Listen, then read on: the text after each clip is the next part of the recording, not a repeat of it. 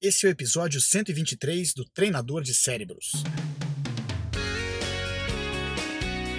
Olá, vencedores! Sejam bem-vindos ao podcast do Treinador de Cérebros. Eu sou o Diogo Oliveira e todas as semanas trago informações para treinar a mente e deixar a vida mais feliz. Obrigado por passar mais esses minutos comigo. Vamos começar a treinar!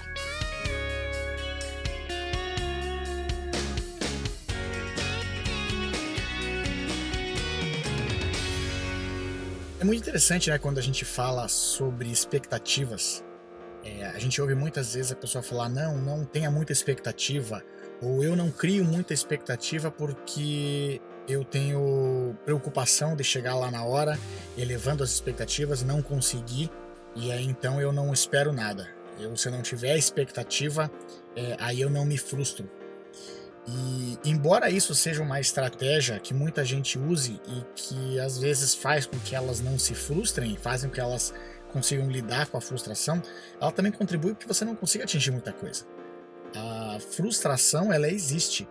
A gente pode ter expectativa e claro, a frustração ela é nada mais é do que nós não atingirmos aquilo que a gente espera atingir ou a gente não chegar num nível que a gente imagina que deveria chegar.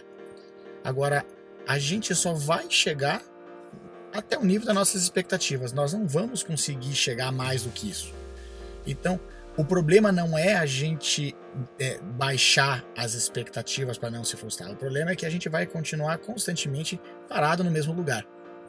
Agora, ter expectativa é a gente acreditar muito mais na gente do que dar atenção para o nosso medo.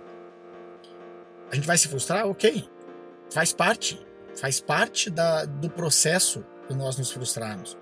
Mas não significa que nós podemos parar por aí. Se a gente não atingiu aquilo que a gente quer, a gente começa de novo, faz os ajustes e continua até conseguir. Continua até a gente é, fazer os ajustes, até a gente aprender alguma coisa diferente. Agora, se a gente não acredita que consegue, nós não vamos, nós vamos tirar o pé do acelerador. A gente não vai nem fazer o esforço ou nem vai é, quebrar a cabeça para achar uma solução, porque a gente está mais preocupado com a nossa frustração. Agora, se a gente pensar em que a frustração ela faz parte do processo e é que é, e que é de frustração em frustração que a gente consegue atingir os nossos objetivos ou aquilo que a gente deseja, a gente passa a ver a, a frustração apenas com mais uma etapa. E aí sim a gente começa a elevar os nossos padrões elevar as nossas expectativas sobre nós mesmos, sobre as coisas que a gente quer atingir. E quando a gente menos espera, se a gente continuar fazendo o nosso esforço, um passo de cada vez, um dia de cada vez, uma decisão de cada vez, a gente atinge as coisas que a gente quer.